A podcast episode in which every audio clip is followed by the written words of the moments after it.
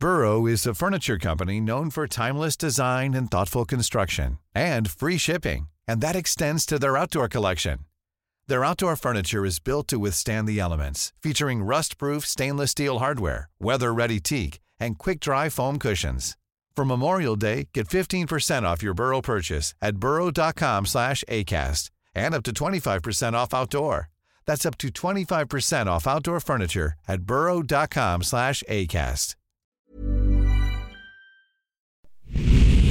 Ahora inicia A la Una con Salvador García Soto. A la Una. Donde la información fluye, el análisis se explica y la radio te acompaña. A la Una con Salvador García Soto. A la Una. Comenzamos.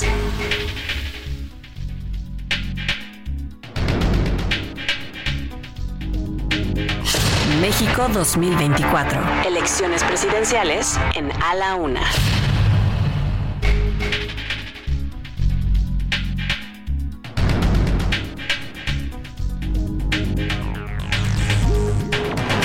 México 2024. Elecciones presidenciales en A la Una. ¿Quién convirtió a México en un narcoestado? Felipe Calderón. El que diga que yo soy una ladina racista, clasista, pues bueno, qué bueno que le queda claro que no soy ni corrupta ni inepta.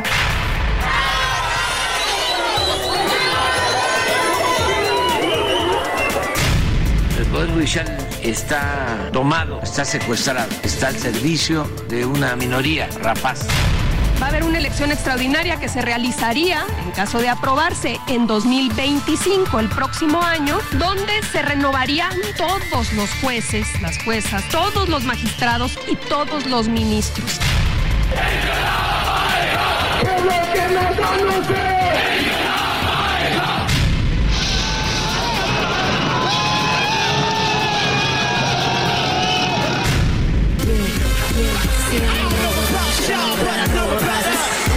It's the only way we know how to rock. It started when we were younger. You know my mind.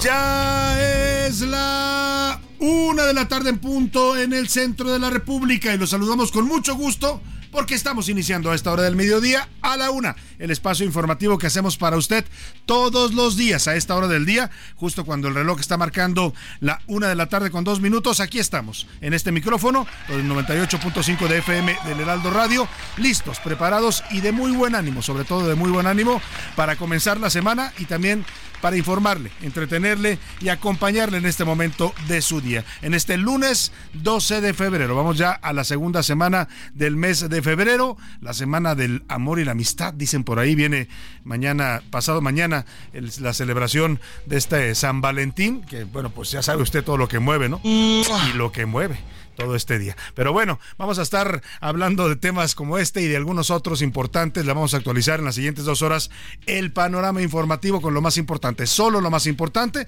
de lo que haya ocurrido en el país, en la ciudad y en el mundo. Se lo vamos a estar reportando aquí en las siguientes dos horas, acompañado de este equipo de profesionales de la radio, de la información y de... eh, la producción radiofónica que me acompañan. Yo soy Salvador García Soto, les saludo con el gusto de cada día. Le deseo que tenga una excelente semana. Ánimo con el lunes. Siempre cuesta trabajo a veces reiniciar la semana, pero yo creo que va a ser una buena semana y deseo que sea una buena semana para usted y para todos los que nos estén escuchando. Hoy lunes, 26 grados centí- centígrados la temperatura. Llegó y empezó febrero loco, ¿eh?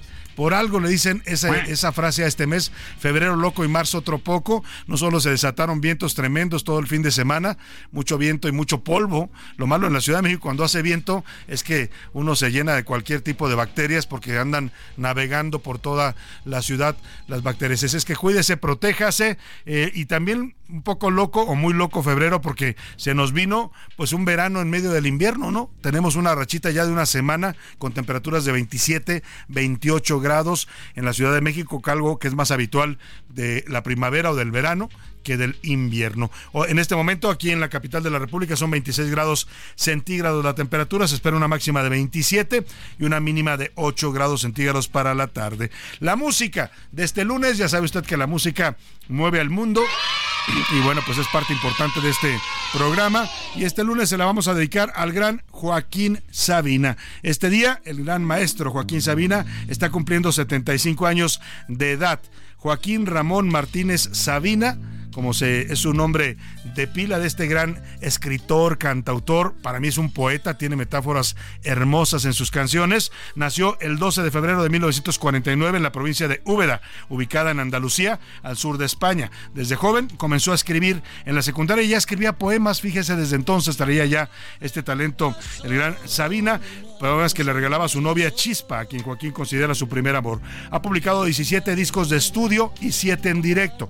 Ha colaborado con distintos artistas cantando dúos y realizando otras colaboraciones. Los álbumes en directo son grabaciones de actuaciones en las que ha intervenido en solitario o junto con artistas como La Mandrágora, junto a, Javier Crane, Cray y Alberto Pérez, Joaquín Sabina y viceversa en directo, junto a la banda viceversa. Nos sobran los motivos y dos pájaros eh, de un tiro, que eran junto con el gran Joan Manuel Serrat. Se estima que a lo largo de su larga carrera musical ha vendido más de 10 millones de discos y también ha compuesto para otros artistas como Ana Belén, Andrés Calamaro o Miguel Ríos, entre otros. En su faceta literaria, porque yo le decía, es todo un poeta, el maestro Sabina, ha publicado nueve libros con recopilaciones de letras de canciones o poemas publicados en el semanario Interview. Sin duda, un valor de la música eh, en español en todo el mundo y hoy lo vamos a homenajear como se debe a sus 75 años de edad, las llamadas, eh, como le dicen, la edad del diamante, ¿no? Ya, ve que son las bodas de plata, luego las de diamante. Bueno, pues está llegando a su edad de diamante el señor Joaquín Sabina y desde aquí le mandamos un abrazo. Lo he visto en varias oportunidades, desde hace años lo vi.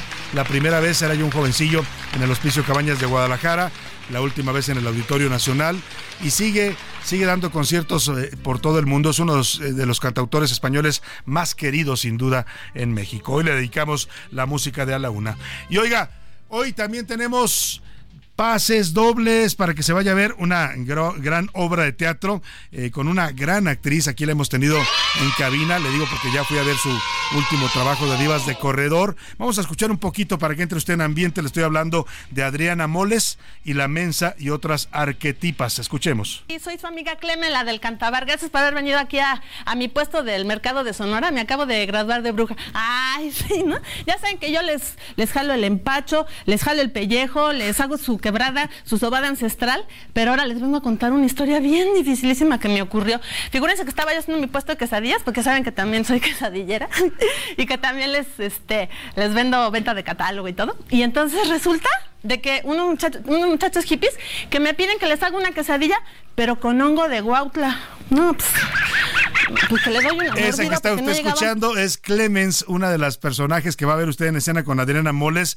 La verdad, se lo recomiendo este espectáculo. Adriana Moles es, yo creo, una de las mejores actrices de comedia que tenemos en México. Ella hace teatro de cabaret y la verdad es que es espléndida. La ve usted solita en el escenario, pero como si fueran 10, 15 personas, porque está constantemente cambiando de personaje. Se ríe usted, es un humor inteligente, es una gran producción. Bueno, pues le voy a regalar 10 pases dobles para este, uh, esta obra que se llama La Mensa y otras arquetipas.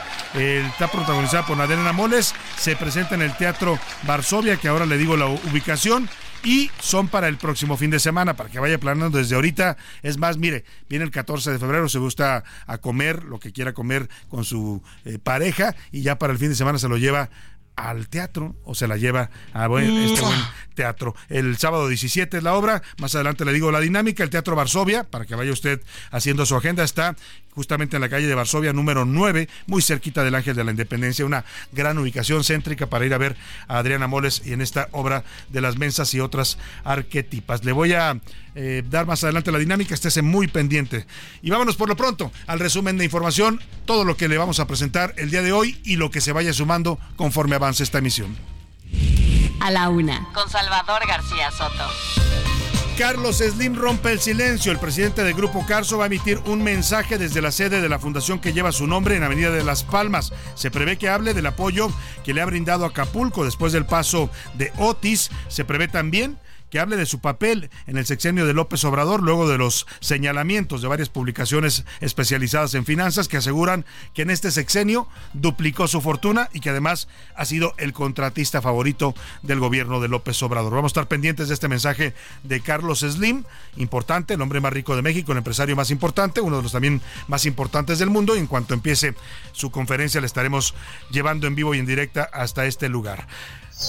Mensajes en Zacatecas este fin de semana fue asesinado otro familiar de los Monreal. Se trató de Jorge Antonio Monreal Martínez, hijo de Juan Monreal, alias El Chupón. Fue regidor del Ayuntamiento de Fresnillo y actualmente se desempeñaba como coordinador de delegados municipales en esta demarcación que cuenta con más de 250 comunidades rurales. Ya hay detenidos por estos asesinatos. El senador Ricardo Monreal ha reaccionado en Twitter diciendo que es doloroso lo que están viviendo las familias de Zacatecas y que ahora también le tocó a la Tetsuya.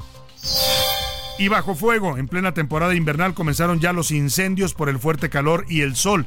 En Chiapas se han consumido ya 20 hectáreas del cañón del sumidero, mientras que en Oaxaca, en la Sierra Norte, una veintena de domicilios han sido consumidos, consumidos por un enorme incendio. Aquí en la Ciudad de México, el jefe de gobierno Martí Batres echó, puso en marcha ayer la brigada antiincendios para proteger los bosques que rodean a la capital, los pocos que nos quedan todavía, los que no se han acabado, los invasores de terrenos y el narcotráfico que ahora controla los bosques de la Ciudad de México. Le voy a contar. Y encuentro, le contaré de la visita que realiza la candidata presidencial por Fuerza y Corazón por México, Xochil Gálvez. Ahora anda en España. Primero fue a Estados Unidos y ahora está en España. Se reunió con empresarios y políticos españoles y tuvo un encuentro con el expresidente Felipe Calderón. Subieron una foto a redes sociales y hubo reacciones. Claudia Sheinbaum criticó la foto de Xochil y Felipe Calderón. Le voy a contar. Imparable. En el Estado de México fue asesinado otro candidato o aspirante a elección popular. Se trata de Yair Martín Romero Segura. Era aspirante a la candidatura a diputado federal por Morena. Fue asesinado a tiros, al igual que su hermano, en las calles del pueblo de Santa Clara, en Ecatepec. Son ya 12 aspirantes en este proceso que han sido asesinados, aspirantes que buscaban cargos públicos. Apenas la semana pasada, el viernes, el presidente López Obrador decía que él no veía en el escenario asesinatos políticos. Yo creo que con el ojo hinchado que trae, el tutupiche que dice él, el presidente ya no ve, no ve mucho de lo que está pasando en la, en la República. En los deportes, jefazos, los jefes de Kansas City vencieron a San Francisco y se coronaron bicampeones de la NFL, obteniendo su cuarto título de Super Bowl. Además, conmoción en el mundo del atletismo. Esto ante el fallecimiento en un accidente automovilístico de Kelvin Kipton. Era el poseedor del récord mundial del maratón. Estaba llamado a ser el próximo grande de los maratones. Decían que era el sucesor de Luke Kipchoge y se mató en un accidente a los 25 años. Va a contar esta terrible historia Oscar Mota. Y besos y apapachos. Los curoneros de San Lázaro le dedican su rola de la semana al Día del Amor y la Amistad. A ver qué nos traen Pepe Navarro y el maestro Enrique Canales. En el entretenimiento, Anaya Rega nos dará los detalles del show del medio tiempo en el Super Bowl. Muchas críticas vi ayer en Twitter, a la gente no le gustó el show de Usher, decían que se veía como un show viejo, que parecía reciclado. Bueno, lo que más le gustó a muchos fue la aparición de Alicia Keys en el escenario. Le voy a tener toda la crónica del medio tiempo del Super Bowl con Anaí Arriaga.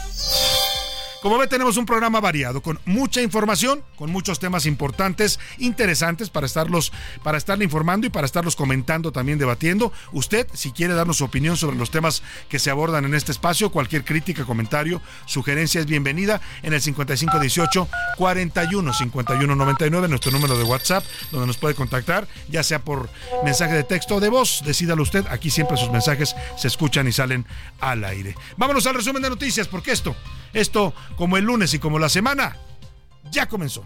Estas son las de cajón en A la Una. Una de la tarde con 13 minutos, 13 con 13 en este momento del día. Y oiga, es terrible lo que está pasando en Zacatecas, tan terrible como lo que está pasando en Guerrero, tan terrible como lo que está pasando en Michoacán, tan terrible como lo que está pasando en Jalisco, tan terrible como lo que está pasando en Baja California, tan terrible como lo que pasa en Tamaulipas, y me podría seguir. ¿eh? Casi la mayor parte de la República está en estos momentos bajo fuego del narcotráfico, sometidos, asustados, extorsionados, desaparecidos, asesinados. Los mexicanos están abandonados a su suerte por esta política de seguridad de abrazos no balazos de López Obrador. Y oiga, le voy a poner ahorita en un ratito, ahorita en un momento el audio de Claudia Sheinbaum, que el fin de semana andaba de gira allá por eh, Sinaloa y Sonora, y le preguntan si va a continuar con la estrategia de abrazos no balazos y dice que sí que va a seguir igual porque el presidente López Obrador lo está haciendo muy bien. Le pongo el audio más adelante. Por lo pronto, hasta los de casa muerde la violencia, como dicen, cuando la perra es brava, hasta los de casa muerde. Y mire, en Zacatecas se ha vivido una tragedia, yo la llamaría humanitaria. Es un estado en el que el narcotráfico manda en ciudades como eh, la capital Zacatecas, en Fresnillo, en Sombrerete, en Guadalupe, en Loreto viven bajo el asedio del narcotráfico. En Valparaíso, si se va más al norte de Zacatecas, estoy hablando de ya la parte norte que va hacia la zona de Durango, hay un fenómeno de, desde hace ya, eh, yo diría que dos, tres años de desplazamiento. Miles de familias han tenido que abandonar sus casas, sus tierras que tuvieron por generaciones, porque llega el narcotráfico y se las quita. Ese es el drama que vive Zacatecas. Y bueno, la violencia alcanzó también a los Monreal, es la familia política que controla el Estado desde que gobernó Ricardo Monreal allá del 98 al 2004, le siguió ahora su hermano David Monreal, su otro hermano Saúl Monreal es el alcalde de Fresnillo, ahora anda en campaña para ser senador. Y la semana pasada le informamos del asesinato de Jorge Antonio, no, perdóneme, primero fue el asesinato de, le voy a decir, el cuñado de Ricardo Monreal, el señor Antonio Pérez Guajardo, Juan Pérez Guajardo, ese fue, lo dijimos aquí, todo un mensaje para la familia Monreal y no estábamos equivocados. Meterse con una familia política que tiene control político en el Estado es todo un mensaje del narcotráfico. Algo está pasando ahí en Zacatecas que no logramos ver los ciudadanos de a pie, pero hay una disputa feroz por el territorio de Zacatecas, que es una zona clave para acceder con la droga hacia el norte de la República. Eh, le decía esto porque este domingo. Ayer se dio a conocer la noticia de que fue asesinado otro familiar del senador Ricardo Monreal. Se trata de Jorge Antonio Monreal Martínez. Él era funcionario de desarrollo social del Ayuntamiento de Fresnillo. Eh, lo mataron lamentablemente justo el día que estaban anunciando el arribo de refuerzos federales al municipio. Los hechos se registraron en la localidad de Plateros. Ya hay, en este momento, dicen las autoridades, seis detenidos por estos homicidios de la familia Monreal. Ojalá y así agarran a todos, ¿no? Le digo que en este país hay ciudadanos de primera y de segunda. O sea, los políticos, con su fuero, con su dinero, con lo que se roban del erario, son ciudadanos de primera. Y los demás, pues somos jodidos de segunda, con todo respeto, porque pues matan a un sobrino del senador Monreal, a un cuñado, y rápido hay detenidos. Matan al hijo de doña María Jiménez en Zacatecas, y no pasa absolutamente nada. Vamos contigo, Mar Hernández, te saludo con gusto allá en Zacatecas. Buena tarde. Gracias, Salvador. Buena tarde. El fin de semana, la Fiscalía de Justicia de Zacatecas, en conjunto con la Secretaría de Seguridad Pública, informaron la detención de seis personas, cuatro de ellas directamente vinculadas con el asesinato de Juan Pérez Guardado, director de Desarrollo Social del Ayuntamiento de Fresnillo, quien fue asesinado el pasado miércoles. Otras dos personas fueron también capturadas, en total seis capturas, pero estas en un operativo conjunto de las Fuerzas de Seguridad Pública en cateos realizados en la capital que también tendrían relación con este homicidio. Algo que señalaron las autoridades es que tanto en el homicidio de Juan Pérez uh, Guardado el miércoles como de Jorge Monreal el sábado, sobrino del gobernador David Monreal, observaron las autoridades que no se cometió la mecánica que normalmente utilizan las organizaciones delictivas, por lo que no descartan que ambos crímenes tengan otra connotación y se investiga incluso una situación relacionada con el ambiente político electoral. No señalaron que fuera esta la situación, pero sí que se analiza como alguna de las líneas de investigación. Por otro lado, también en el asesinato de Cecilio Murillo, hermano del presidente Alan Murillo allá en Sombrerete, se investigará al propio alcalde, sí, a su hermano con quien no se llevaba bien y en varias publicaciones y en eventos públicos lo señaló de que si algo le llegara a pasar a él o a su familia, lo hacía directamente responsable y por esto las autoridades también estarán llevando a cabo una investigación. Salvador, el reporte. Muchas gracias a Omar Hernández allá en Zacatecas, pues ahora están investigando. Digo, yo insisto, qué bueno que lo hagan, ¿eh? es parte de la obligación del Estado el investigar los crímenes que se cometen. Lamentablemente en este país se cometen tantos crímenes 171 mil homicidios dolosos en lo que va de este sexenio. y sigue contando, sigue sumando porque todos los días hay ejecuciones, asesinatos, masacres. López Obrador y su gobierno van a terminar como el sexenio más violento. Ya lo son en este momento, pero van a concluir en octubre próximo como el sexenio más violento del que tengamos memoria los mexicanos. Digan lo que digan, ¿eh? lo que diga el discurso, la Secretaría de Seguridad Federal, que todo va muy bien, que han disminuido los delitos, lo que diga incluso Claudia Sheinbaum. Le voy a poner la respuesta que da Claudia Sheinbaum, a ver si podemos escuchar pregunta y respuesta, por favor. ¿La tienen ya lista? La, la, en, esto pasó creo que en Sinaloa, en un encuentro con periodistas. Le preguntan a la doctora Sheinbaum directo que si va a continuar con la estrategia de abrazos no balazos que le está haciendo tanto daño a este país. Escuche su respuesta. Abrazos no balazos. Y el eslogan es muy fuerte, manda muchos mensajes. Si usted llegase a convertirse en presidenta de México, su política ante la inseguridad sería la misma. Abrazos, no balazos. Y más allá del eslogan, su filosofía sería igual. A ver, hay que poner todo en contexto. ¿no? Cada 15 días el presidente hace una evaluación de la seguridad en el país. Eso nunca antes había habido en la historia de México. Eh, no sé si se fijan, la primera sección de su mañanera cuando habla de seguridad se llama cero impunidad. Y ahí el secretario de la Defensa, el secretario de la Marina, la propia secretaria de Seguridad Pública, hablan de detenciones, de cómo han eh, incautado, eh, hablan de la cero impunidad. Yo lo veo de esta manera. Lo que no queremos es guerra. Y además una guerra simulada. Aquí en este país, y nunca se nos debe olvidar, en nuestro país, hubo un presidente que llegó con un fraude electoral que decidió declarar la guerra en su propio territorio. Eso ya no lo queremos en México. Nosotros lo que queremos es abrazar a los jóvenes. Ahí está lo que dice la jefa de gobierno Claudia Sheinbaum. Quiere abrazar a los jóvenes. Qué bonito suena y qué bueno que lo hagan. Yo no estoy en contra de políticas que apoyen a los jóvenes, pero eso no tiene que ver con combatir al crimen organizado. Dice la señora Claudia Sheinbaum que lo que ella no quiere es otra, una guerra. Perdón, le tengo noticias a la candidata presidencial de Morena. Ya hay una guerra en México, señora candidata. Ya hay una guerra y nos está costando miles de vidas de mexicanos inocentes, mexicanos civiles que son asesinados brutalmente, masacrados, asaltados, extorsionados. Ya hay una guerra, Claudia Sheinbaum. La guerra la está librando el crimen organizado contra la población mexicana.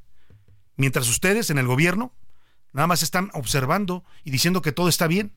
Perdón, señora candidata, pero ¿y esto de que vuelvo a hablar de Calderón? Híjole, es que parece por momentos que está uno escuchando al presidente.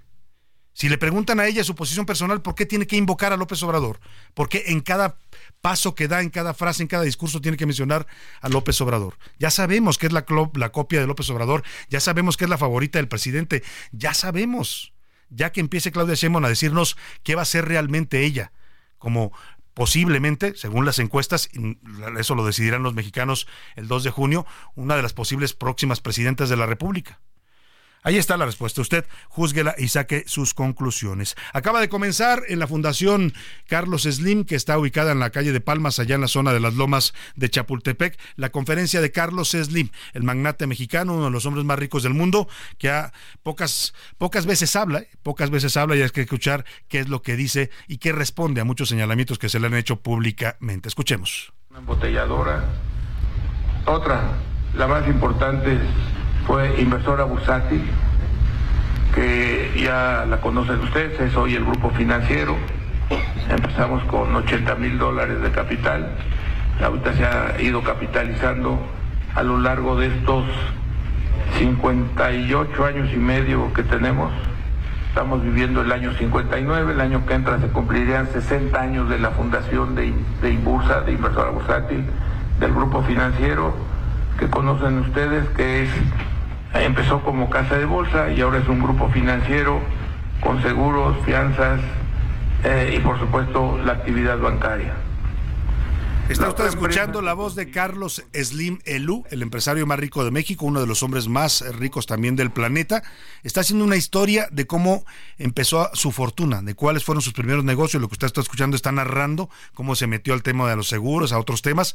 Y supongo que esto va enfocado, y se lo voy a tener regresando a la pausa, a responder a esto de que ha sido favorecido por el gobierno de López Obrador. Y vaya que ha sido favorecido. Vámonos a la pausa, inaugurando el homenaje a Joaquín Sabina con esto que se llama Por el Boulevard de los Sueños Rotos, una canción que dedica a México. Heraldo Radio, la H se lee, se comparte, se ve y ahora también se escucha.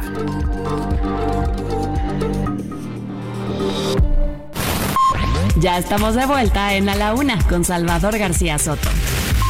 Tu compañía diaria al mediodía. La rima de Valdés. ¿O de Valdés la rima? Van a tocar a tu puerta, a asegurarlo me atrevo. Quizás un guapo mancebo le tendrás que abrir alerta. Quizás quedes boquiabierta por lo que diga el muchacho. Acá con gran estilacho, yo soy capacitador. ¿De qué te hablará el señor? Pues del INE, pues qué gacho. Es que tomaron protesta, merito en la capirucha, y la afluencia pues fue mucha, yo se los juro, por esta. Si la polaca detesta, pues no le hace, participe, y no me lo estereotipe, hay que ser más solidario. ¿Qué tal que de funcionario de casilla usted se aplique? Será una chamba importante de conciencia ciudadana. No lo vaya a hacer por lana, hágalo por los votantes. No vaya a ser como antes que aparezcan los chanchullos. A todo esto yo le huyo, mejor elección derecha. Así que en próxima fecha hay que aceptar con orgullo.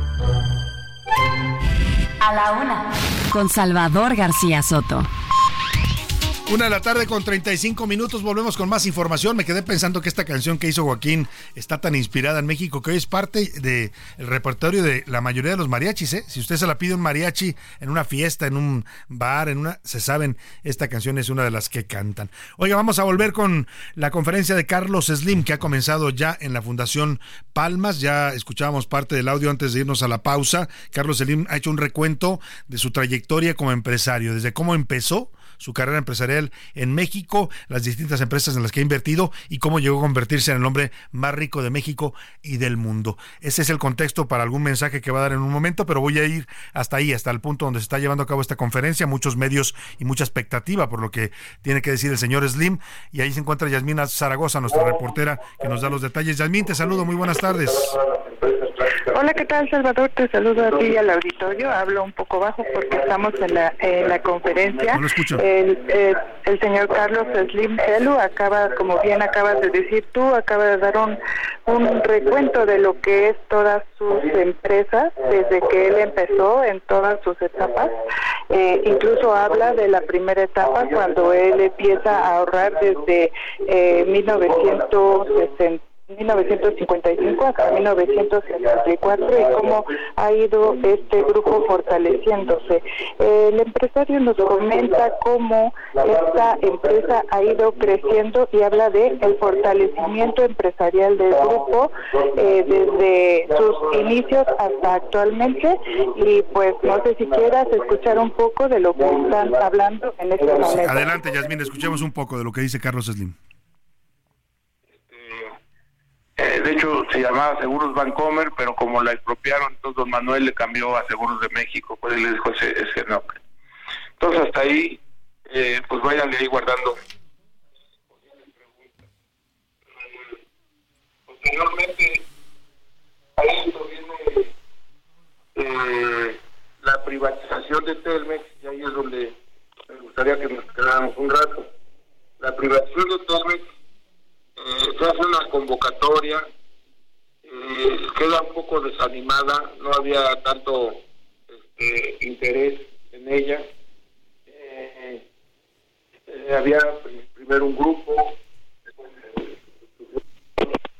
Como escuchan, está hablando de todo su eh, desarrollo hasta que llega hasta este momento, en donde él habla que se busca fortalecer al grupo y, bueno, que se está buscando eh, elevar sus inversiones Claro. eh, Yasmín, si te parece, escuchemos un poco más, porque este pasaje es clave en la historia empresarial de Carlos Slim. Es un- una historia antes y después de la privatización de Telmex. Vamos a escuchar un poco más lo que dice. Era Telefónica, era France Telecom, era Bell Canada, era GTE, eran eh, todas las empresas en las que se había dividido ADT, este, vino Ameritech, Southwestern Bell, Bell South, muchas empresas. Entonces, este, se estableció una fórmula que hizo viable el poder adquirir eh, este, la participación en esa privatización. Primero, en lugar de que se, se colocara el 100% de Telmex, ah, para esto voy a irme un poco atrás. Telmex fue 80 años extranjera y privada. O sea, de 1878 a 1958 fue extranjera y privada.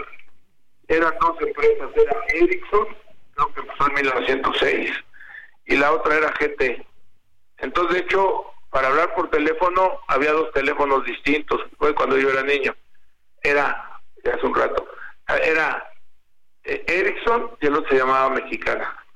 Entonces, por Ericsson tenía uno que hablarle a otro de Ericsson, no había interconexión. Y de Mexicana hablar a otro teléfono de Mexicana. Eso este, duró muchos años, eran las dos grandes empresas. Y en 1958, eh, Carlos Truyet, don Carlos Truyet y otro empresario prominente que se llamaba Eloy Ballina, este papá del que falleció hace poco, Eloy Ballina de Chihuahua y Carlos Truyet, se van a negociar con Ericsson y logran la mexicanización de, de, las telecomunicaciones. Entonces, para 1958, Telmex se vuelve mexicana eh, a través de, esa adquisición que hacen con Ericsson y queda un compromiso con Ericsson de comprarle el equipo, etcétera, etcétera. Entonces, eh, Ericsson, perdón, este, Telmex ya este eh, una empresa mexicana es mexicana y privada de 1958 a 1972 prácticamente 14 años durante 14 años fue privada de 1958 a 1972 y establece se les ocurre establecer eh, una obligación, como siempre había más demanda de teléfonos que lo que había de, oferta, desgraciadamente no se invertía, no se invertía mucho. Este, a la gente se le pide que antes de, de comprar pague acciones o bonos para financiar la compra. Aquí tengo una hojita para darles una idea, disculpen que haya cambiado el tema, de la inversión el panorama de inversión. Se compra en 58, antes de comprarse, antes de mexicanizarse, perdón, en 52 invirtió 6 millones de. Mucha historia la que está haciendo Carlos Slim sobre el origen de Telmex, de esta empresa que adquirió en la privatización del sexenio de Carlos Salinas de Gortari. Vamos a estar pendientes contigo y regresamos, Yasmín, en cuanto haya algo concreto que informe o que comente el empresario. Yo quiero pensar, Yasmín, que toda esta historia que está haciendo es un poco para explicar por qué su fortuna creció al doble en este sexenio y todos estos señalamientos que se le hacen sobre un ser un empresario favorecido por el gobierno de López Obrador. ¿Te parece, Yasmín? Ya no lo escucha de mí, pero vamos a volver con ella un poco más adelante porque pues está dando mucho contexto histórico. Quiere decir que viene una declaración importante y, fuerte de Carlos Slim respondiendo a todas estas críticas. Han sido dos publicaciones, por lo menos, eh, Bloomberg y, también eh, Forbes, las que han dicho que su fortuna se duplicó en los últimos años en el gobierno de López Obrador, sobre todo a partir de la pandemia. Vamos a estar atentos al mensaje de Carlos Slim, sin duda importante lo que tenga que decir el hombre más rico de México. Regresaremos en un momento más allá a la Fundación Slim en la calle de la avenida de Palmas. Vamos por lo pronto con Xochil Galvez, que de Estados Unidos voló a España, se encuentra en Madrid. El fin de semana tuvo varios eventos con empresarios, con políticos españoles. Se tomó una foto con el expresidente Calderón, que desató reacciones acá en México, eh, criticó desde España la violencia que vive México en el actual gobierno. Eh, vamos a escuchar cómo lo dijo. Vamos a escuchar la nota de Ricardo Romero.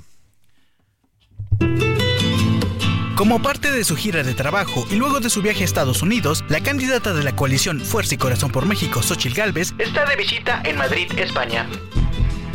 En una reunión que sostuvo este domingo con grupos de mexicanos que residen en el país europeo, Xochitl Gálvez habló sobre la crisis de inseguridad que se vive en México. Aseguró que el presidente López Obrador decidió darle abrazos a los delincuentes y balazos a los ciudadanos. Veo un México que vive una inseguridad brutal, como nunca. Somos el sexenio este más violento en la historia. Tenemos un país donde el presidente de la República decidió darle abrazos a los delincuentes y balazos han sido para los ciudadanos. Esa es la realidad. Xochitl Gálvez también habló sobre el manejo que tuvo el gobierno federal sobre la pandemia por COVID-19 y su gestión del sistema de salud mexicano. Se la vive diciendo que tenemos que tener un sistema de salud como el de Dinamarca. Durante la pandemia en México fallecieron 800 mil personas, ya con los datos oficiales del INEGI. Además del problema del virus, tuvimos eh, la falta de medicamentos para la diabetes, la presión arterial, el corazón, y ahí se estima que murieron 200 mil personas en exceso.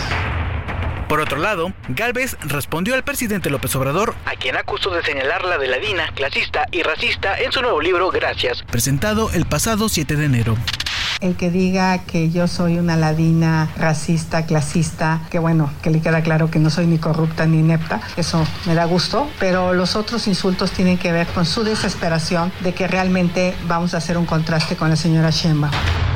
Otro de los personajes con los que se reunió Xochil Gálvez fue el expresidente de México, Felipe Calderón, quien publicó una foto con la candidata en su cuenta de ex al tiempo que celebró el encuentro con la panista durante su visita a España. En entrevista con varios medios de comunicación, la ex senadora mexicana reiteró la importancia de mantener buenas relaciones con España y aseguró que la presencia del expresidente Felipe Calderón fue un encuentro casual. Es el principal socio de México aquí en la Unión Europea compartimos idioma, compartimos cultura, tenemos tantas cosas como para estar peleando. El mensaje que traigo es un mensaje de unión. Un evento público, él se inscribió, él llegó, nos saludamos y lo que vieron ustedes ahí fue lo que pasó. Este lunes será el último día de la visita de Xochitl Gálvez en Madrid, quien mantendrá un encuentro con Alberto Núñez Feijóo, presidente del Partido Popular en España, así como con los integrantes del Consejo Empresarial Alianza por Iberoamérica y con miembros de la Fundación Internacional para la Libertad. Para la una con Salvador García Soto, Ricardo Romero. Bueno, pues ahí está, dice Xochitl Galvez, lo que vieron fue lo que pasó. Se inscribió Calderón a uno de sus eventos, se enteró que iba a estar allá, fue a saludarla, se tomaron una foto, pero en la 4T les indigestó la foto. Mario Delgado salió a decir que ambos, Xochitl Galvez y Calderón, pues eh, convirtieron a, a México en un narcoestado. Hágame usted el favor. Al ladrón, al ladrón, hay que lanzar la piedra al que va corriendo pues nosotros no tenemos que hacer guerra sucia, pues nada más tenemos que regalarle un retweet a Calderón, porque aquí está, para que no quede ninguna duda, qué es lo que representa la candidata del PRI y del PAN. ¿Quién convirtió a México en un narcoestado? Felipe Calderón. ¿Quién lo hizo todavía más narcoestado? Andrés Manuel López Obrador. Pero ahí lo dejamos. Vámonos a escuchar también lo que dijo Claudia Sheinbaum, la candidata única de la alianza oficial. Aseguró que a través de sus redes sociales que la imagen de Calderón lo que muestra es la política del frente. Lo que refleja, dice Claudia Sheinbaum, es que la política de seguridad del frente va a ser la guerra contra el narco nuevamente. Y no se nos puede olvidar que Felipe Calderón decretó la guerra contra el narco y además puso al frente a un narcotraficante que hoy está preso en Estados Unidos. También se preguntó quién fue el secretario de Seguridad Pública de Calderón y recordó que fue Genaro García Luna preso en Estados Unidos por sus vínculos con el narcotráfico, que como ya sabemos, lo dijo el propio presidente López Obrador en su libro, era uno de los hombres de confianza y le hablaba al oído a Felipe Calderón, quien llegó con fraude electoral, dice Claudia Sheinbaum sobre esta foto de Xochitl Gálvez y el expresidente Calderón. Y hablando de Sheinbaum y de Mario Delgado, los dos el fin de semana se opusieron a que participen como parte de la organización del debate, de los debates presidenciales, la organización de Signalab. Es una organización en la que participa eh, Rosana Reguillo, que fue también rectora del ITESO, del Instituto Tecnológico de Estudios Superiores de Occidente, el ITESO, una de las universidades públicas más prestigiadas de México. Dicen que la doctora Reguillo tiene posiciones anti-4T entonces no quieren que participe en la elaboración de las preguntas. Hago contacto para hablar de este tema con el doctor Alexander Satrica. Él es eh, eh, Satirca, perdóname, Satirca Pacheco, el rector del Instituto Tecnológico de Estudios Superiores de Occidente, el ITESO. ¿Cómo está, rector? Un gusto saludarlo. Buenas tardes. Un gusto también saludarle, Salvador, a la orden. Eh, ¿Qué opina de esta descalificación que hacen eh, tanto la candidata presidencial Claudia Sheinbaum como el dirigente de Morena, Mario Delgado? Dicen que el ITESO y Rosana Reguillo en particular, que son anti 4T y que entonces no, no confían en ustedes para participar en, en la organización de los debates. Bueno, yo empezaría por comentar que detrás de esto seguramente hay mucha desinformación, porque inclusive eh, la doctora Scheinbaum dijo que Rosana, y, y creo que por eso su equipo se lo mandó a usted, que Rosana había sido directora del ITESO, y, y eso nunca ha sido. Eh, el, el ITESO no tiene directores, tiene rector, es el servicio que presta un servidor. Signa Lab es un laboratorio que forma parte de un departamento de la universidad encar- encargado de la comunicación, o sea, del estudio de las ciencias de la comunicación, eh, de las ciencias ampliadas de la cultura humana. Tiene una trayectoria de varias décadas y su trabajo fundamental es el análisis del movimiento de la comunicación en las redes sociales y eso le ha permitido el poder manejar cantidades ingentes de datos e información para poder con ese manejo de los datos sacar conclusiones de tendencias, etcétera. ¿no? Entonces, eh, nuevamente es un laboratorio que a su vez es parte de un departamento, que a su vez es parte de una dirección eh, general académica y eso depende de la rectoría. Nos queda claro, conocemos bien el trabajo de Signal Lab, lo que hace en materia de redes sociales, que es impresionante, y también han participado en algunos reportajes que se han publicado cuestionando hechos de corrupción en general, no, no de, par- de de alguien en particular. Eh, El que esto se interprete como que ustedes tienen una ideología o una bandera contra un gobierno, ¿le parece adecuado?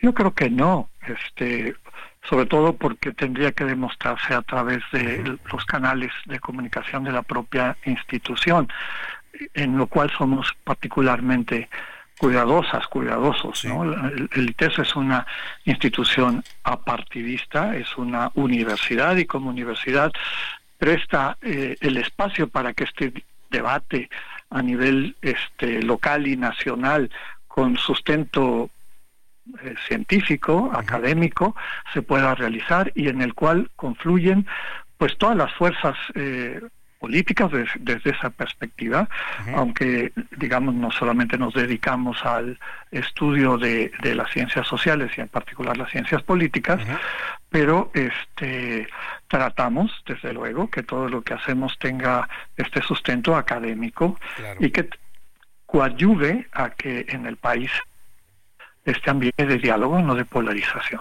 Totalmente de acuerdo. En el cuanto al trabajo que realiza la doctora Rosana Reguillo, el ITESO avala la, la, la profesión, el profesionalismo, el carácter ci- también científico de lo que hace de este- la doctora Reguillo.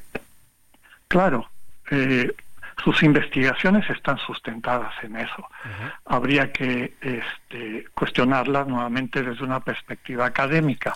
Lo mismo a la propuesta que ganó por unanimidad en el Consejo General del INE, eh, de las cinco propuestas que se hicieron y finalmente las cuatro que entraron a concurso, quedamos nosotros en, en primer lugar subrayando que el laboratorio cuenta con la experiencia, el equipo humano, las herramientas de proceso- procesamiento de grandes volúmenes de datos, así como el análisis y procesamiento del lenguaje natural a través de algoritmos.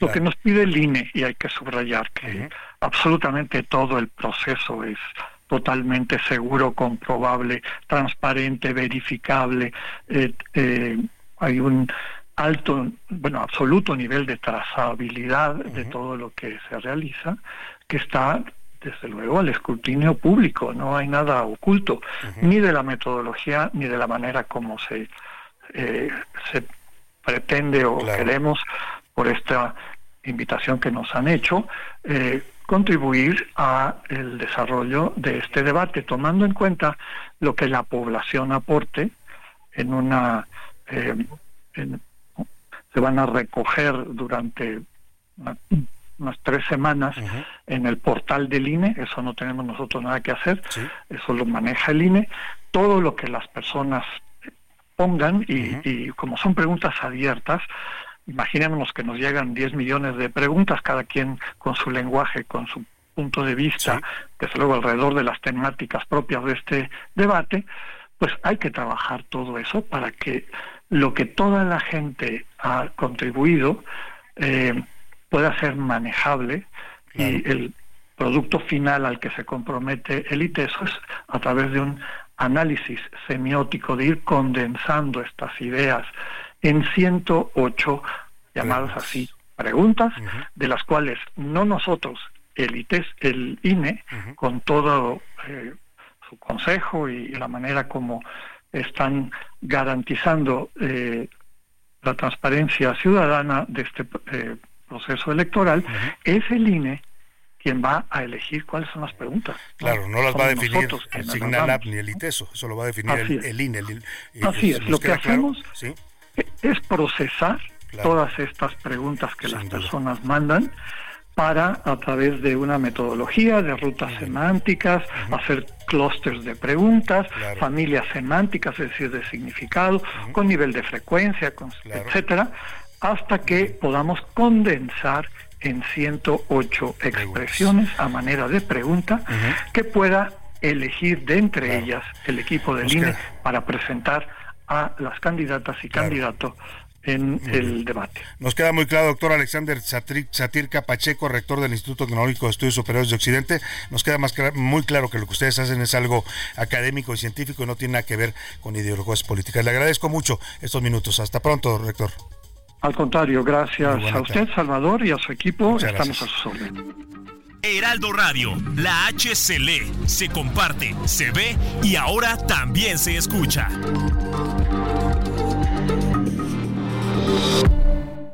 Ya inicia la segunda hora de A la Una con Salvador García Soto. A la Una. Donde la información fluye, el análisis se explica y la radio te acompaña. A la Una con Salvador García Soto. A la Una. Ya son las 2 de la tarde en punto en el centro de la República y los saludamos con mucho gusto. Vamos a iniciar a este en este momento la segunda hora de a la una y también ya la tarde de este lunes lunes 12 de febrero. Y lo hacemos a ritmo de rumba flamenca con esta gran canción, quizás la canción más conocida de Joaquín Sabina y que además ha sido versionada, han hecho en letra, en salsa, en distintos ritmos, la han cantado muchos cantautores, muy versionada. Eh, eh, bueno, hay incluso una versión muy interesante que a veces la puedo poner un poquito más adelante de una chica española, ahora se me va el nombre, que hace la respuesta a esta canción desde el punto de vista de la mujer, porque aquí habla de una mujer que lo abandonó después de 19 días y 500 noches, y la otra eh, canción es la respuesta de una mujer que dice, pues en realidad el que falló fuiste tú. Pero por lo pronto, quedémonos con esta gran letra de Joaquín Sabina que describe una relación fallida y lo hace de manera magistral. 19 días y 500 noches. Tengo mucho, mucho más que informarle todavía en esta segunda hora de a la una. Rápido se nos fue la, la primera hora. Vamos a hablar, por supuesto, de lo que ha dicho Carlos Slim en su conferencia de prensa que está dando en estos momentos en la fundación que lleva su nombre, allá en la zona de las Lomas de Chapultepec. También vamos a hablar de la violencia imparable en el Estado de México. Otro candidato, aspirante a cargo de elección, en este caso de Morena, fue asesinado a balazos. Hablaremos también de los incendios que comienzan en plena temporada invernal para que vea que ser un, va a ser un año tan seco incluso los incendios se están adelantando. ¿eh? Normalmente los incendios empiezan en abril y mayo. Estamos en febrero y ya se reportan incendios y se están activando los planes de contingencia contra estos fenómenos. En Tabasco la violencia sigue imparable. Hubo una balacera en un bar en donde eh, hay un video dolorosísimo donde matan a tres jóvenes a balazos por una riña de un bar. Así se resuelven ahora los problemas en México a balazos. Oscar Mota, por supuesto, nos trae todo lo que pasó en el partidazo, ¿eh? Qué partido tan cardíaco que dieron los 49 y los eh, Chiefs de Kansas City. La verdad es que yo le iba a los 49, ni hablar. Se impusieron los Chiefs y también, todo, por supuesto, todo lo que pasó en torno a este gran Super Bowl. Hablaremos también de esa tragedia que se está reportando en el mundo del atletismo, el fallecimiento en un accidente de auto de Kevin Kelvin Kipton, un corredor keniata que ya poseía el récord mundial de maratón y muchos lo veían como el próximo rey del maratón, el sucesor de Luis Kichogue. También hablaremos de los espectáculos con Anaya Arriaga, todo lo que tiene que ver con medio tiempo, en fin, mucho Mucho para informarle y compartir en esta segunda hora de, a la una. Quédese con nosotros. Todo este equipo de profesionales le va a acompañar, le va a entretener y le va a informar en la siguiente hora. Escuchemos un poco más de Sabina y seguimos. Seguimos con más para usted aquí en a la una. Bueno, pues ahí está la canción de Joaquín Sabina. Más adelante le pongo la respuesta que le da esta chica española Travis Beards. Está muy interesante porque es el punto de vista del lado femenino en esta historia. Por lo pronto, hoy tenemos regalos. José Luis Sánchez, bienvenido, ¿cómo estás? Bonito lunes, buen inicio de semana, Salvador, con muchos brillos, muchas ganas para arrancar ya con toda esta semana, Salvador. Sí, oye, fue un fin de semana intenso, ¿no? Sí, en todos Muy los intenso, aspectos. Con el Super Bowl, con los conciertos, con tanta cosa que hubo. La Ciudad de México estuvo volteada para arriba, Sí, Salvador, sí, literalmente. Los conciertos de Carol G des- Sí. desquiciaron el sur, sur de la Ciudad Exactamente, de y del norte también tuvo en la zona del Parque Bicentenario, también hubo conciertos importantes. Sí. Entonces, el fin de semana bastante movido aquí. ¿Y qué te digo, Salvador? Parece verano. Parece Yo venía verano. manejando para acá, venía sudando, sudando como sí. puerco. Ya mucha gente está sacando la ropa de, de calor otra vez. Todavía no termina el invierno, nos quedan varias semanas y la gente ya está sacando la ropa de calor porque ya no aguanta uno a veces el suéter. Bueno, pues eh, ante esto, Salvador, y ante pues, los días que a veces podemos tomarlos como, como descanso, tenemos 10 pases dobles para el día, para, el- para- obras de teatro, Salvador, la obra La Mensa y otras arquetipas, protagonizada por la gran Adriana Moles en el Teatro Varsovia. ¿Dónde se ubica el, Teatro Varsovia? Está a unos metros del Ángel de la Independencia, en Varsovia número 9, en la colonia Cuauhtémoc, aquí en la Ciudad de México. Bueno, la obra teatra- trata, ya decía Salvador, sobre una vendedora de quesadillas que consume unos honguillos alucinógenos por ahí y con los que comienza a reflexionar sobre el papel de la mujer en el mundo, la sociedad y la política. Sí, básicamente Adriana Moles hace un recorrido por los arquetipos femeninos, pues, ¿no? Cómo se etiqueta a veces a las mujeres a partir, pues, también del machismo y de la misoginia y del patriarcado, como dicen las feministas. Está interesante, la obra es muy divertida, ella es una gran actriz, la va a ver usted en escena. Es impresionante cómo se desenvuelve y llena el escenario con varios personajes a la vez. No se la pierda de verdad. Pues para, son, ya lo dijo José Luis, para el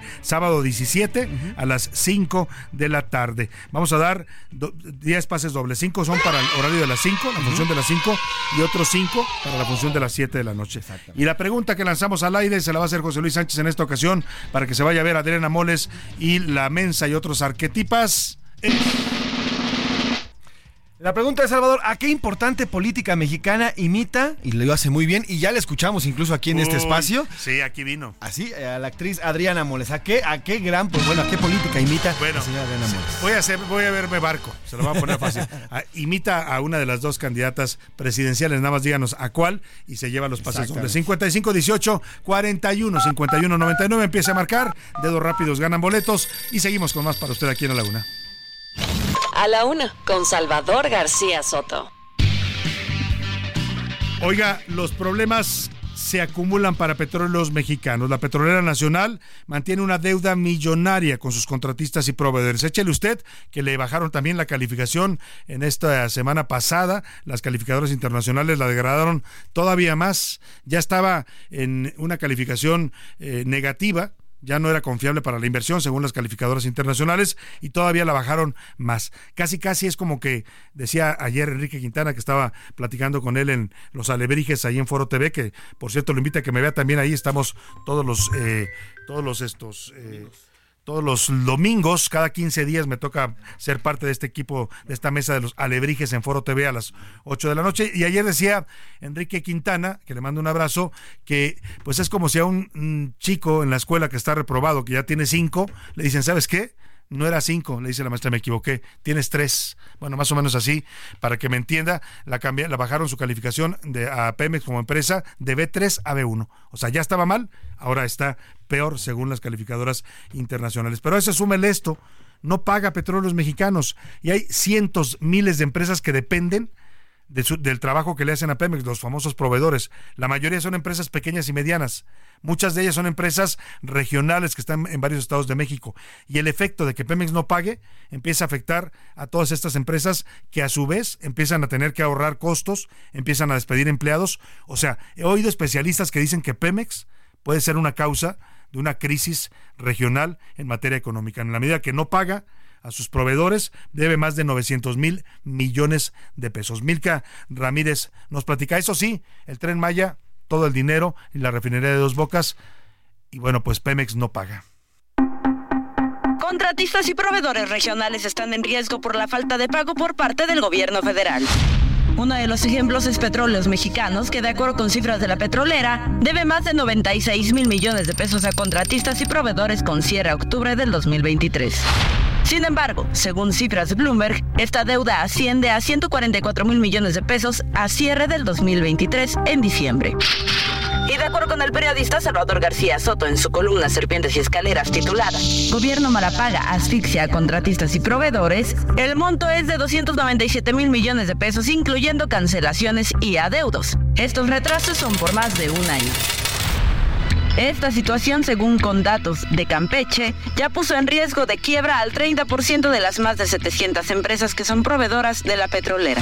El mismo periodista, Salvador García Soto, en la misma columna, destaca que durante la inauguración del tren Maya el 15 de diciembre del año pasado, uno de los empresarios le pidió de favor al presidente López Obrador que liberaran los pagos por las obras y construcciones, ya que llevaban varios meses sin pago. Y es que los grandes corporativos como los del empresario Carlos Slim realmente no se ven afectados por estos retrasos. Sin embargo, las pequeñas y medianas empresas podrían perderlo todo. Para la una con Salvador García Soto, Milka Ramírez. Bueno, así la situación en Petróleos Mexicanos es tan delicado que ya la Coparmex, su dirigente José Medina Mora, el- la semana pasada hizo una declaración pues pidiendo al gobierno que revise esta situación porque el impacto de que Pemex deje de pagar, le digo, 900 mil millones de pesos debe a proveedores. Estamos hablando de una cantidad estratosférica. Y todo eso impacta pues a empresas, empresas que dependen de los pagos que les haga Petróleos Mexicanos. Hay una, algunas que tienen, reportan más de un año sin poder cobrar sus pagos, servicios que ya otorgaron, que ya dieron, y no los pueden cobrar. Así de grave está el asunto en petróleos mexicanos. Y mire, más grave todavía la violencia política que está viviendo México. La semana pasada le puse una declaración del presidente López Obrador, donde le preguntaban si no temía que todo esto de revivir el caso Colosio, eh, las investigaciones que reabrieron, pues nos trajera de vuelta a los fantasmas de la violencia política, ¿no? El asesinato de un candidato a la presidencia. Él dijo que no, que él no veía eh, en el escenario asesinatos políticos. Yo le decía, o el presidente no sabe, o no está enterado, o no se quiere enterar. Van ya nueve, ¿son nueve? Once, perdóname, me quedé yo en la cuenta corta. Once aspirantes a cargos públicos, o sea, varios de ellos eran precandidatos, estaban ya por ser nombrados candidatos de varios partidos, ¿eh? Han matado del PRI, han matado de la Alianza Opositora, han matado de Morena varios, del Partido Verde. O sea, yo no sé el presidente en qué país está viviendo, pero claramente ya no vive en el México real. Del primero de enero al 9 de febrero en 2024, solamente en ese lapso, en un mes, bueno, poco más de un mes, han sido asesinados oh, 16 políticos. De ellos, 12 eran precandidatos o candidatos, eh, más o menos han matado, para que se dé cuenta usted, un político cada tres días. Morena, por ejemplo, mataron a Samantha Carolina Gómez Fonseca, era candidata o aspirante a la alcaldía de Xochimilco en la Ciudad de México. Miguel Ángel Cruz Robles era aspirante en Villa del Carbón en el Estado de México. Ricardo Taja Hernández era aspirante de Morena en Acapulco Guerrero. Dagoberto García Rivera era aspirante también de Morena en Marabatío, Michoacán. Porfirio Hernández de Chieta, Chietla, Puebla. Esos son los morenistas. Los panistas, Alejandro Lanusa Hernández era aspirante en Salvatierra, Guanajuato. Jaime Damaso Solís en Citala Guerrero lo asesinaron. Alfredo Giovanni Lezama Barrera estaba buscando una posición en Cuautla, Morelos. Javier Torres en Chiautla, Puebla. De MC han matado a Sergio Hueso en Almería, Colima. A Miren Noemí Ríos en Jacona, Michoacán. A Vilman Monje Morales en Gutiérrez, Zamora, Veracruz. Del PRD asesinaron a Marcelino Ruiz Esteban de Chilapa Guerrero, Moisés Tomás Juárez Abarca de Acapulco Guerrero, del PRI a David Ray González Moreno del ejido La Pita en Chiapas y del Partido Verde a Jaime Vera en el municipio de Mascota, Jalisco. Así la violencia en México y las campañas todavía no empiezan, ¿eh? Imagínese usted lo que se puede eh, o cómo se pueden poner. Oiga, y lo que está poniendo eh, rápidamente, eh, lo que está poniendo, vamos a ir un momento más a lo de Carlos Slim. ¿Reporte con quién? ¿Con quién vamos al reporte? A ver, vamos a, vamos a, con Gerardo García al Estado de México porque asesinaron a, a- vamos a, al, no, vamos al asesinato Vamos a, hasta allá, con Gerardo García, por eh, el asesinato, el último que ha ocurrido en materia política es el de Jaime eh, Vera. Jaime Vera, no, perdóneme, discúlpeme, estoy yo mal. Es Jair Martín Romero, era un aspirante a una diputación por Morena en Ecatepec y mataron, lo mataron a él a balazos y también a su hermano Joan Martín. Gerardo García, te saludo en el Estado de México. Buena tarde. Hola, ¿qué tal? Muy buenas tardes, Salvador García Soto y también a todo nuestro auditorio. Reportar que en Morena lamentaron el asesinato de uno de sus aspirantes a diputados federales por Ecatepec en el Estado de México y demandaron a autoridades poner mayor atención al proceso electoral y a la seguridad con personal de la Guardia Nacional, en tanto que a los diversos grupos políticos de su partido los llamaron a la unidad y prudencia al reconocer que en el municipio se vive una efervescencia electoral por las candidaturas. Hay que recordar que este sábado el aspirante de Morena, diputado federal, Martín Romero Segura y su hermano fueron asesinados en la plaza principal del pueblo en Santa Clara, en el municipio más poblado de México. Por el caso fijaron posicionamiento los integrantes de la coordinación para los comités de, de la aspirante presidencial. Ante medios de comunicación, el coordinador para el Estado de México, Samuel Delgado Cedillo, lamentó lo sucedido y que no solo pase en la entidad, sino en el país, por lo que demandó que las autoridades de seguridad pongan más atención al proceso y llamó a la paz y a la sana convivencia. Por su parte, el coordinador de la zona oriente, Edgar Puga, reforzó el llamado a las autoridades de seguridad y justicia para dar atención a Ecatepec, porque recordó que al ser uno de los más poblados, también enfrenta problemas serios de inseguridad. Por ello, exigió que se haga justicia en el caso de Gain Martín Romero Segura y su hermano, y en este caso se demuestra que el proceso electoral no será fácil para el número ante el número de cargos que se están por elegir el 2 de junio. Hasta aquí mi reporte desde el Estado de México. Muy buenas tardes, Salvador García Soto y auditorio. Muchas gracias, Gerardo García. Buenas tardes también para ti. Bueno, pues ahí está la violencia política para que luego digan que el narco no está influyendo en las elecciones, ¿eh? Han matado a 12 precandidatos, aspirantes, candidatos, a 12. O sea, los buscan, los quieren someter eh, a sus, a, sus negocios y cuando la gente dice que no, en muchos casos los asesinan o les piden de plano, ¿sabes qué? Tú no debes ser candidato, renuncia. Así, ellos deciden, ¿eh? Renuncia. Y si no renuncian, pues los matan. ¿Influye o no influye el narco en las elecciones? Si ellos están decidiendo quién puede ser candidato en este país y quién no. Y todo esto pasa ante la ceguera del INE, el tribunal no, porque ya hablaron los magistrados y pusieron el dedo en la llaga sobre la violencia y la participación del narcotráfico en las elecciones, y por supuesto, pues ante la ceguera de Palacio Nacional, que no quieren ver lo que está pasando realmente en este país. Oiga, y si la violencia política está caliente, lo que está más caliente todavía, pues es el clima. Eh, mire, estamos ante las puertas, y lo hemos dicho en varios tonos, de una de las peores crisis hídricas de que tengamos memoria los mexicanos, ¿eh? Aquí en la capital de la República por primera vez vamos a vivir lo que es una ciudad sin agua para sus habitantes. Así es que váyase preparando. Se lo estoy diciendo hoy, eh, 12 de febrero. Y va a venir fuerte lo, para los meses de marzo y mayo. No habrá agua suficiente para abastecer a la Ciudad de México. Pero no solo la Ciudad de México.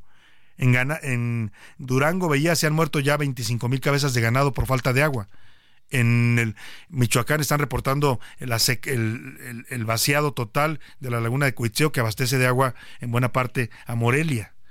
O sea, tenemos un problema. Monterrey sigue con sus problemas también para el agua. Pues, ¿qué le digo?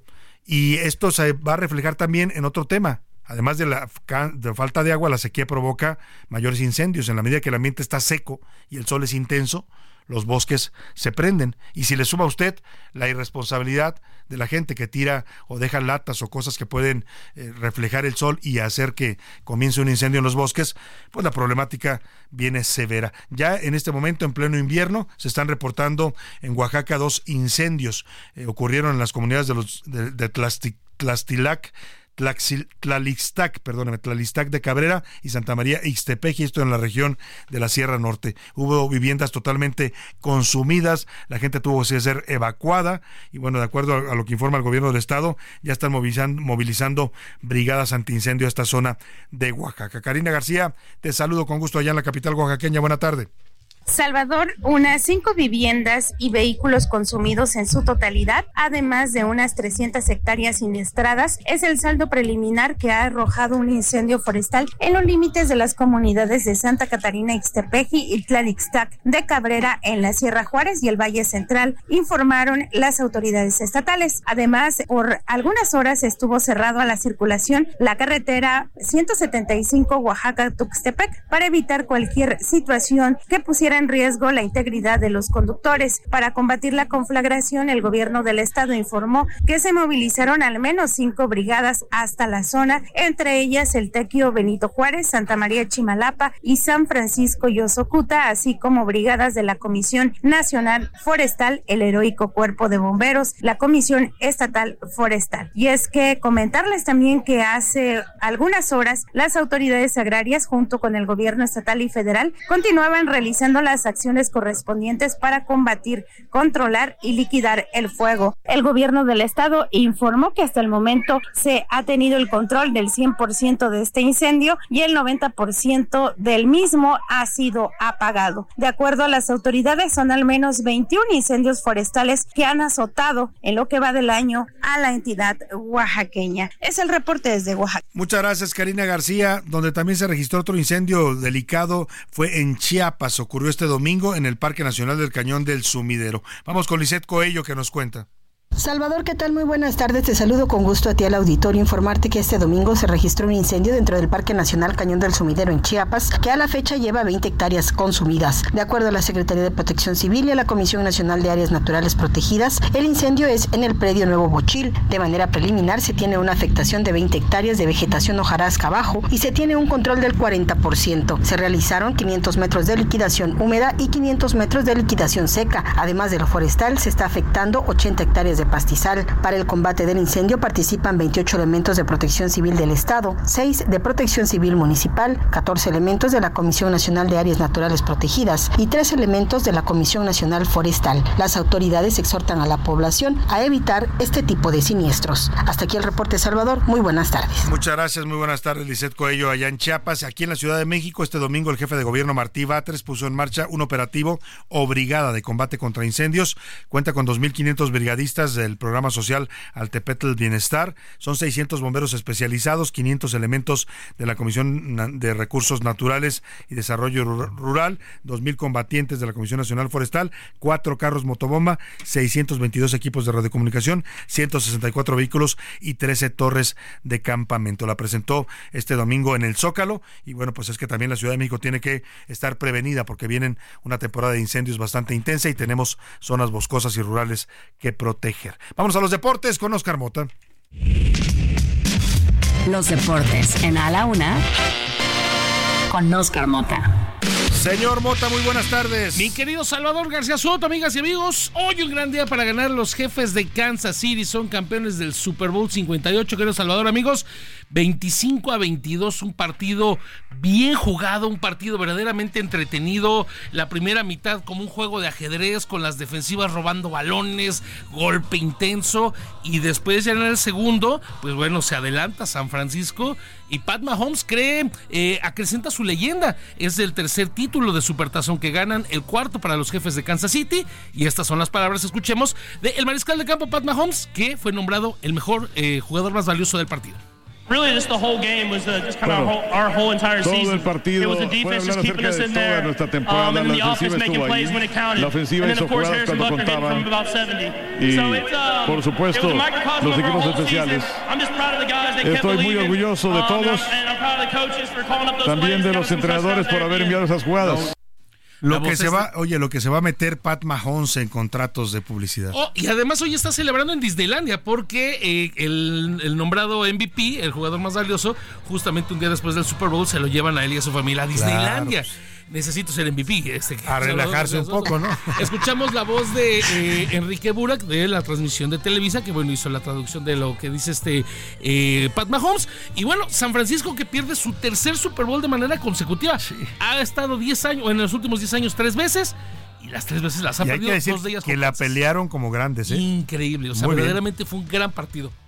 Oye, ¿y algo más en lo deportivo? Eh, va, tenemos que revisar, queridos Salvador, si que lo hacemos un poquito más adelante, lo de Kelvin Kipton, 24 años de edad, eh, como lo platicabas al inicio, eh, tuvo un accidente automovilístico cuando iba junto con su entrenador a en- vamos a entrenar a un Sí, campamento, ajá. se estrellan, se cae el, el- el coche y fallece. Eh, Terrible, una, tragedia. Lo comentamos más adelante porque es una tragedia, de verdad. Este joven estaba llamado a ser el sucesor de los maratones, de los grandes maratones de, de Luis Pichogue. Me cuentan que en el último tratamiento corrió sus 35 kilómetros previo ya a su carrera y que insistió mucho en tomarse una foto con sus compañeros, algo que no era común. Les dijo, vamos a tomarnos una foto. Algo, algo cuando dice, ¿no? Que a lo mejor siente algo por ahí. Bueno, vámonos a la pausa y regresamos con más deportes y más sobre el Supertazón con el señor Oscar Mota. Información útil y análisis puntual. En un momento regresamos. Ya estamos de vuelta en A la Una con Salvador García Soto. Tu compañía diaria al mediodía. Una de la tarde, perdóname, dos de la tarde con 32 minutos. Me quedé escuchando atentamente esta letra de Joaquín Sabina, que es una de mis favoritas. ¿Quién me ha robado el mes de abril? Es una canción de 1988. Es una canción tan, tan poética y tan dura a la vez, tan incluso pesimista que resulta algo apocalíptica. Es una triste reflexión sobre el paso del tiempo, sobre cómo la vida avanza y cómo cualquier tiempo pasado no es ni mejor ni peor, simplemente es algo que ya se nos fue imposible de recuperar y no vale la pena estar pensando en eso y pensando constantemente en los errores del pasado. Y bueno, como este mes de marzo, ¿no? Que nos ha mandado, eh, perdóneme, este mes de febrero, que ya nos devolvió el coronavirus. Escuchamos un poco más de esta letra de Joaquín Sabina, quien me ha robado el mes de abril, y seguimos con más para usted en A la Una. El ojo público. En A la Una tenemos la visión de los temas que te interesan en voz de personajes de la academia, la política y la sociedad. Hoy escuchamos a Javier Oliva Posada en Poder Nacional. El ojo público. ¿Qué tal? Buen lunes, buen inicio de semana, Salvador. Saludos al equipo en cabina y a nuestro radio auditorio. Soy Javier Oliva. En esta ocasión me voy a referir a un seminario que se está desarrollando en las instalaciones del Colegio de Defensa Nacional, que está ubicado en lo que era el antiguo heroico Colegio Militar allá en Popotla, eh, con el tema básicamente de los elementos que requiere nuestro país para alcanzar la siguiente etapa en el desarrollo. Eh, van a participar, eh, ya hoy hubo una primera fase de este seminario, como decía, y se enfocó básicamente a la forma a través de la cual se pueden y se deben eh, estructurar programas y políticas de gobierno que básicamente estén orientadas a la recuperación o al menos tratar de frenar el deterioro generado por el cambio climático, en particular el primer ponente que fue el doctor eh, Ricardo Valle Berrones, él es profesor de, tiempo completo en la Facultad de Ciencias Políticas, especializado en temas de administración pública y abrió con este, con estos planteamientos, abrió, precisamente el, seminario que también se llevará a cabo el día de, de mañana también, con, en donde se tratarán eh, otros temas como por ejemplo la relocalización o near sourcing eh, respecto de las ventajas competitivas que observa nuestro país eh, para poder estar en las grandes cadenas mundiales de suministro y fabricación de todo tipo de, objetos y mercancías. Entonces este, este evento, eh, pues también por otro lado, eh, es una muestra, Salvador, de esta, de esta nueva relación, una renovada relación entre civiles y militares, en este caso en el ámbito de la educación y los estudios de defensa y seguridad nacionales. Muchas gracias por este espacio, Javier Oliva, que tengamos buena semana. Los deportes en A la Una con Oscar Mota. Seguimos contigo, Oscar Mota. Continuamos, querido Salvador. Recordarles rápidamente, amigas y amigos, los jefes de Kansas City, campeones del Super Tazón. Patrick Mahomes, tres Super Bowls ganados. Empata Troy Aikman. Y por el lado de los Chiefs de Kansas City con cuatro títulos, al igual que eh, el equipo de los Gigantes de Nueva York y también los empacadores de Green Bay. Y abajito ya están de los cinco que tienen los Vaqueros de Dallas y los cinco que tienen los 49 de San Francisco. Los máximos ganadores continúan siendo eh, tanto Nueva Inglaterra como el equipo de Pittsburgh, ambos con seis. Entonces, pues ya está ahí en la élite el equipo de eh, Kansas City. Tenemos que cambiar de tema, querido Salvador, y ahora sí abordando, pues qué caray, la, la tragedia de Kelvin Kipton recordamos, les recuerdo brevemente, pues tuvo un accidente, iba en auto, transportándose junto a su entrenador, que él también fallece, y justamente preparándose para un campamento. Y sobre lo que platicabas, a ver, no solamente estaba llamado a ser la próxima gran estrella, lo que verdaderamente se esperaba es que eh, este es un año olímpico, por supuesto, París 224, que exactamente al correr la maratón olímpica, pues el tiro directo era Kipchoge contra Kiptum. Y además en un detalle bien interesante, la semana pasada se da a, conocer, querido Salvador, que por primera ocasión en la historia se van a correr el mismo día, se va a hacer una maratón en París, justo el mismo día que la maratón olímpica. Ah. Obviamente a diferentes horas. O sea, dos maratones. Exactamente. La maratón de la ciudad y la maratón olímpica. Correcto. La primera obviamente eh, olímpica, o sea, la oficial y demás. Y algunas horas después, ya donde la gente, digamos, el pópulo puede ya entrar, pues para celebrar un día verdaderamente olímpico. Entonces... Qué terrible, ¿no? Qué, tragedia. Iba a cumplir 25 años. Este jovencito era Keniata también. También Keniata, por supuesto. Y además, solamente ha corrido tres maratones y dejó su récord. Ya había roto récord. Dos horas 35 segundos. Es el, es el récord vigente. Cabe señalar para los que nos están escuchando que, bueno, Kipchoge lo bajó de dos horas, pero en una maratón, digamos, diferente por las maneras. Que estaba como con, eh, con ayuda con ayuda tecnológica, ¿no? O sea, le, cortaban el viento. Correcto. Llevaba zapatos especiales. La ruta sin duda. el clima. O sea, el, oficial, el olímpico, todavía está en 2.35, que lo deja así, así el señor Kiptum, ¿no? Eh, Qué eh, tragedia. Exacto, y bueno, ya lo, de Kiptum se esperaba que pues, a lo largo del tiempo, insisto, por ejemplo, Kipchoge que tiene 37, 38 años, entonces, pues para los años que teóricamente le quedaban eh, de alta competencia a Kiptum, pues que en algún momento lo pudiera este, romper. Entonces, pues mañana nos platicas más detalles de la vida de este jovencito, lamentablemente que se ve cortada por una tragedia automovilística, y bueno, pues un poco conocer más de él, son, son vidas que se cortan, pues, ¿no? Que se quedan a medias, como en este caso. Historias que obviamente, pues, eh, uno no, o sea, y, ese mensaje, pues uno no tiene la manera, ¿no? De, de, poder adivinar lo que no, no, no, y por eso hay que vivir intensamente, como dicen, hay que disfrutar cada momento, y me refiero a disfrutar todo, ¿eh? Los pequeños detalles de la vida, los pequeños momentos, esa gente que lo quiere a usted, cuídela, eh, hay, que, hay, que, hay que vivir el momento y el presente porque es lo único seguro que tenemos. Hoy un gran día para ganar, Sin duda. y más el lunes, querido Salvador García Soto. Bueno, pues vámonos Gracias, Oscar Mota. Vámonos a otros temas importantes. A la una, con Salvador García Soto.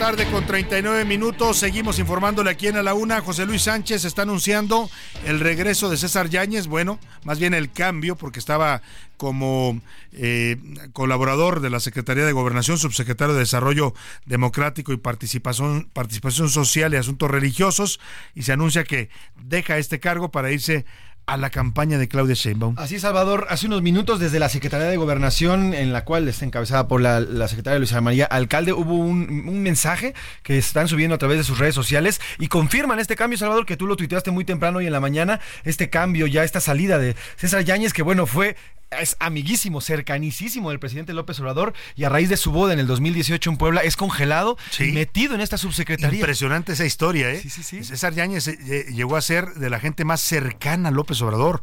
Recorría con él el país, dormían juntos, lo digo en el sentido no eh, con ninguna otra intención, sino que era el único que lo acompañaba, andaba de mitin en mitin por cada municipio de México con él y cuando llega López Obrador a la presidencia, después de tres campañas en las que lo acompañó César Yáñez, pues él se va a otro cargo pero está ya este escándalo de la boda allá en Puebla, ¿no? Exactamente, con Dulce Silva, a, finales del 2018. La portada de Hola, antes, cuando ella era presidente electo, López exactamente, prácticamente era electo y era prácticamente arrancando el sexenio de López Obrador. Aparecen en Hola, además una, una revista que había criticado. fin, el neoliberal. Exactamente, y bueno, pues a partir de esta boda es congelado en esta subsecretaría y bueno, pues hoy por fin ya se anuncia la salida de... Bueno, antes estuvo en una oficina ah, política de la presidencia, donde estuvo congelado, ¿eh? Porque yo llegué a, verlo y estaba ahí solito, nadie lo pelaba, pues el presidente no lo veía y después lo mandan a gobernación, lo rescata Adán Augusto López que lo quería para su proyecto presidencial, Adán Augusto pierde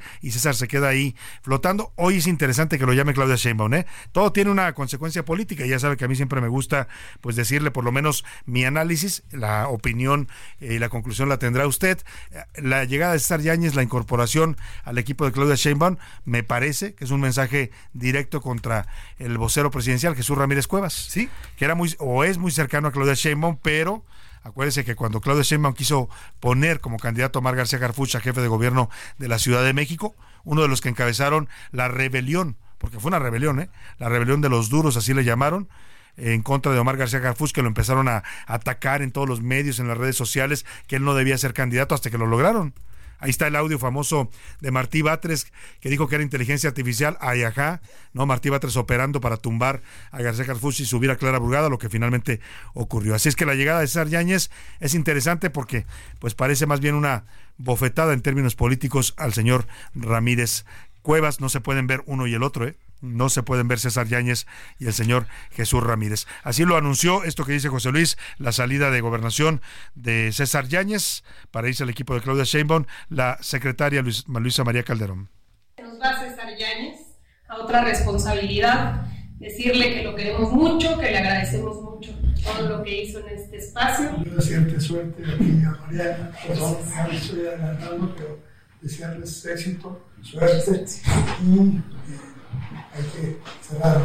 Así es. Y llega en su lugar Mariana Rodríguez, ella es una joven politóloga que ha venido acompañando al presidente y que la vamos a recibir allí con mucho cariño. Ahí está lo que anuncia la secretaria Luisa María Alcalde, perdóneme, le dije Luisa María Calderón porque hay una Luisa María Calderón, hermana del expresidente, ella es Luisa María Alcalde, secretaria de Gobernación, y bueno, pues anuncia también la llegada de esta nueva eh, funcionaria Mariana Rodríguez, qué curioso, se llama igual que la esposa de Samuel García, esta es politóloga y dice que va a ocupar esta subsecretaría importante ahí en Gobernación. Vámonos rápidamente hasta regresar con Carlos Slim, no sé si ya concluyó o está por ya concluyó la conferencia de prensa de Carlos Slim. Vamos con Yasmín Zaragoza para que nos hagas un resumen, qué fue lo que finalmente tenía que decir el ingeniero. Yasmín, te saludo.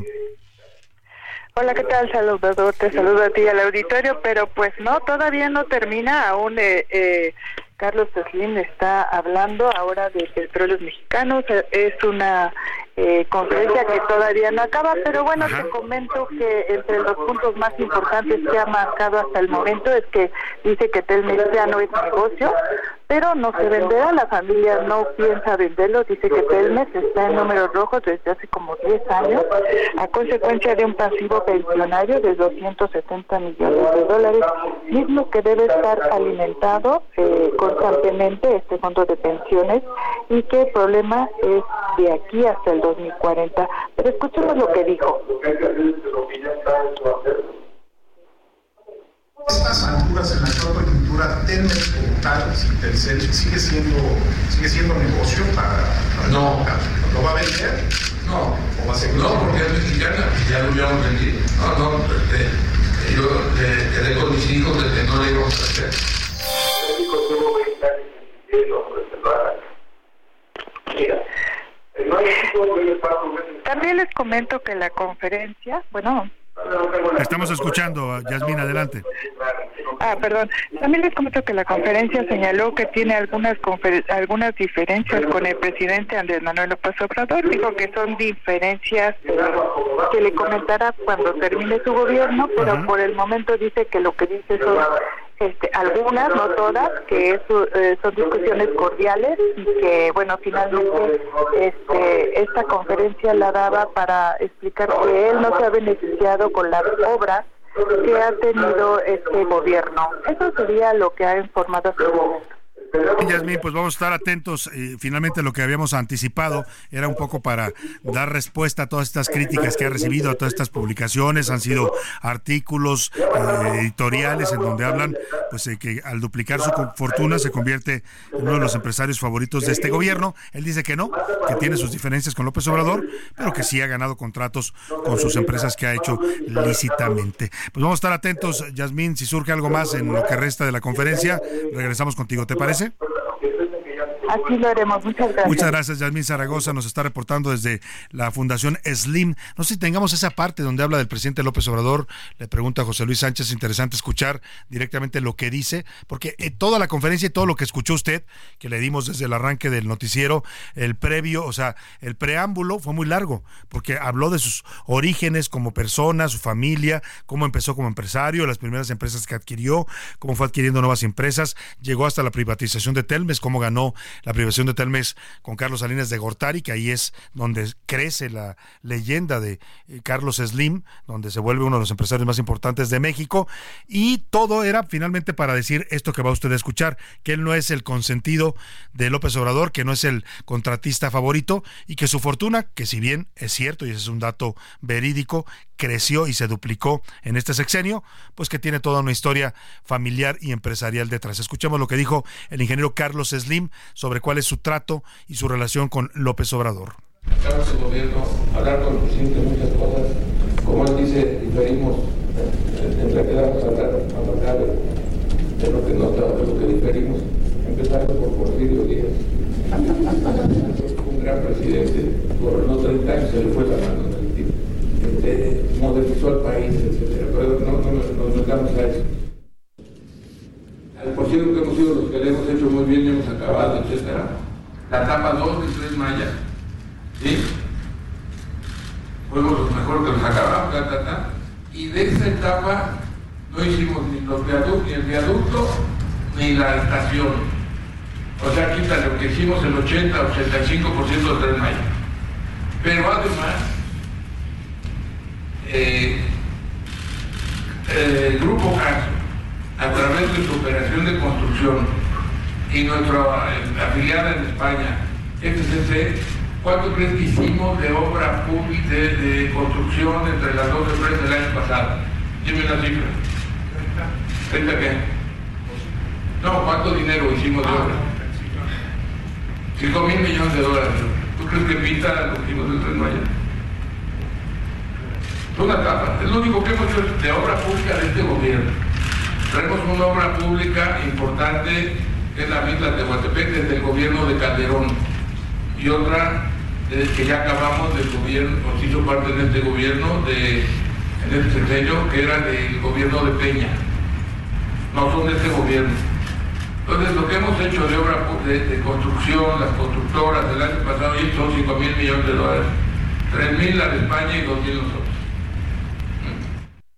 Pues ahí está, usted lo escuchó en voz de Carlos Slim. Dice que él solamente ha participado en una obra pública de López Obrador, que es el Tren Maya, solamente en un tramo, el tramo 2, del cual él solamente construyó el 80%, no todo el tramo.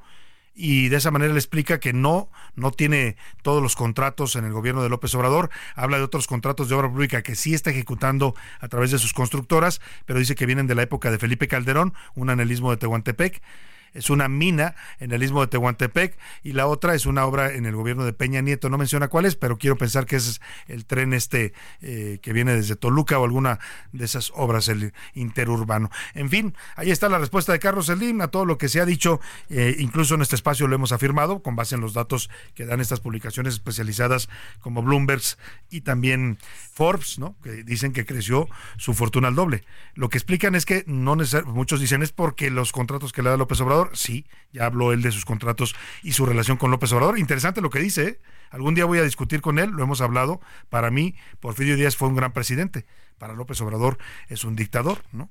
Pero el tema es que lo interesante es lo que dice al final. Eh, muchos, muchos especialistas dicen que también el crecimiento de su fortuna tiene que ver con la pandemia. Él fue uno de los grandes em, empresarios beneficiados, pues porque tiene sus empresas, ¿no? La gente hablaba más por teléfono, hacía videollamadas, el internet se utilizaba porque estábamos encerrados, o sea, se benefició mucho de esa época. Ahí están las posiciones de Carlos Slim, las escuché usted en vivo y en directo. Vamos a hablar, ¿qué le parece esto de de Villahermosa, ¿no? Vamos antes sobre lo que eh, se presentó el eh, el ataque en Villahermosa. Vamos exactamente, sigue fuera de control la tierra del presidente. Hubo una balacera en el bar Jope 52 de Villahermosa. Eh, hay un video que se lo voy a compartir en este momento en mis redes sociales, arroba ese García Soto, porque es brutal. Todo se origina en una discusión de antro, para que me entiendan, entre chavos. Hay tres chavos que salen y cuando salen otros los alcanzan, empiezan a pelear. Hasta ahí todo está, se puede entender, ¿no? Una pelea a golpes. Pero alguien saca un arma y mata sin clemencia a tres de estos jóvenes. Escuchamos primero cómo se sonó esta balacera en la que mueren tres jovencitos ahí en este bar de Villahermosa y ahora le cuento todos los detalles.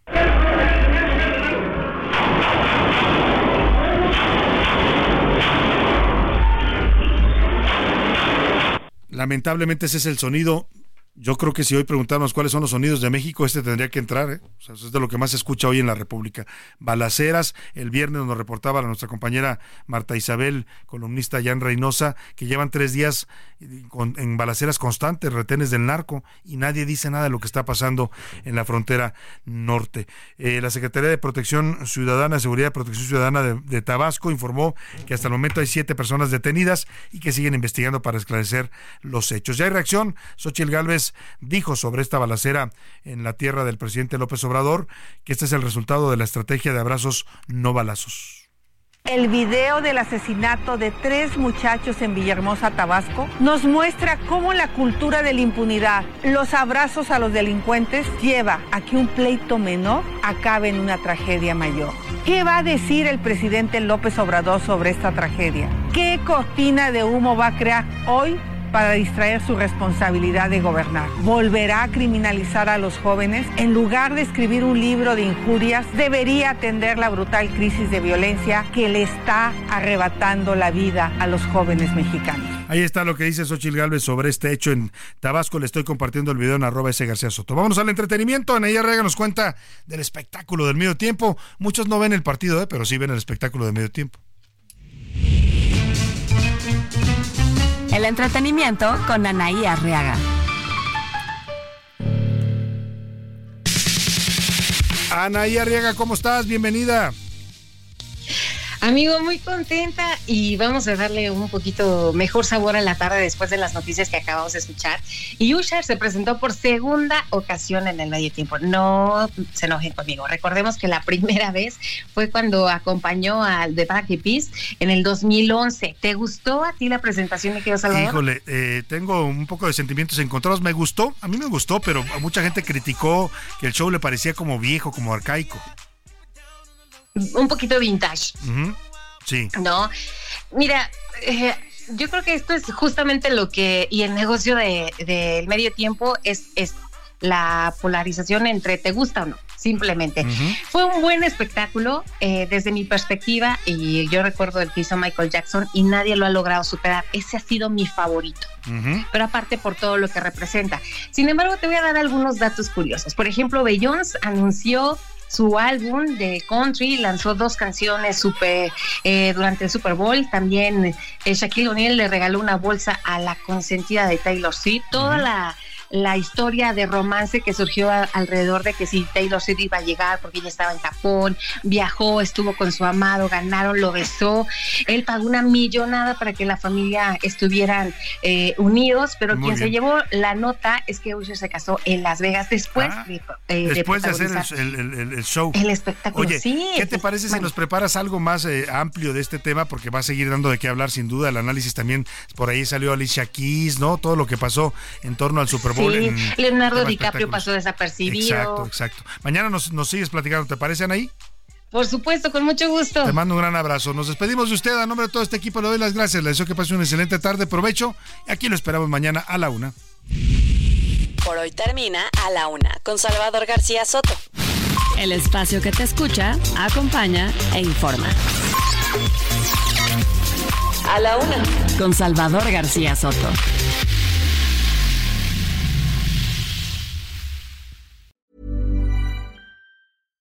Hi, I'm Daniel, founder of Pretty Litter. Cats and cat owners deserve better than any old fashioned litter. That's why I teamed up with scientists and veterinarians to create Pretty Litter. Its innovative crystal formula has superior odor control and weighs up to 80% less than clay litter. Pretty Litter even monitors health by changing colors to help detect early signs of potential illness. It's the world's smartest kitty litter.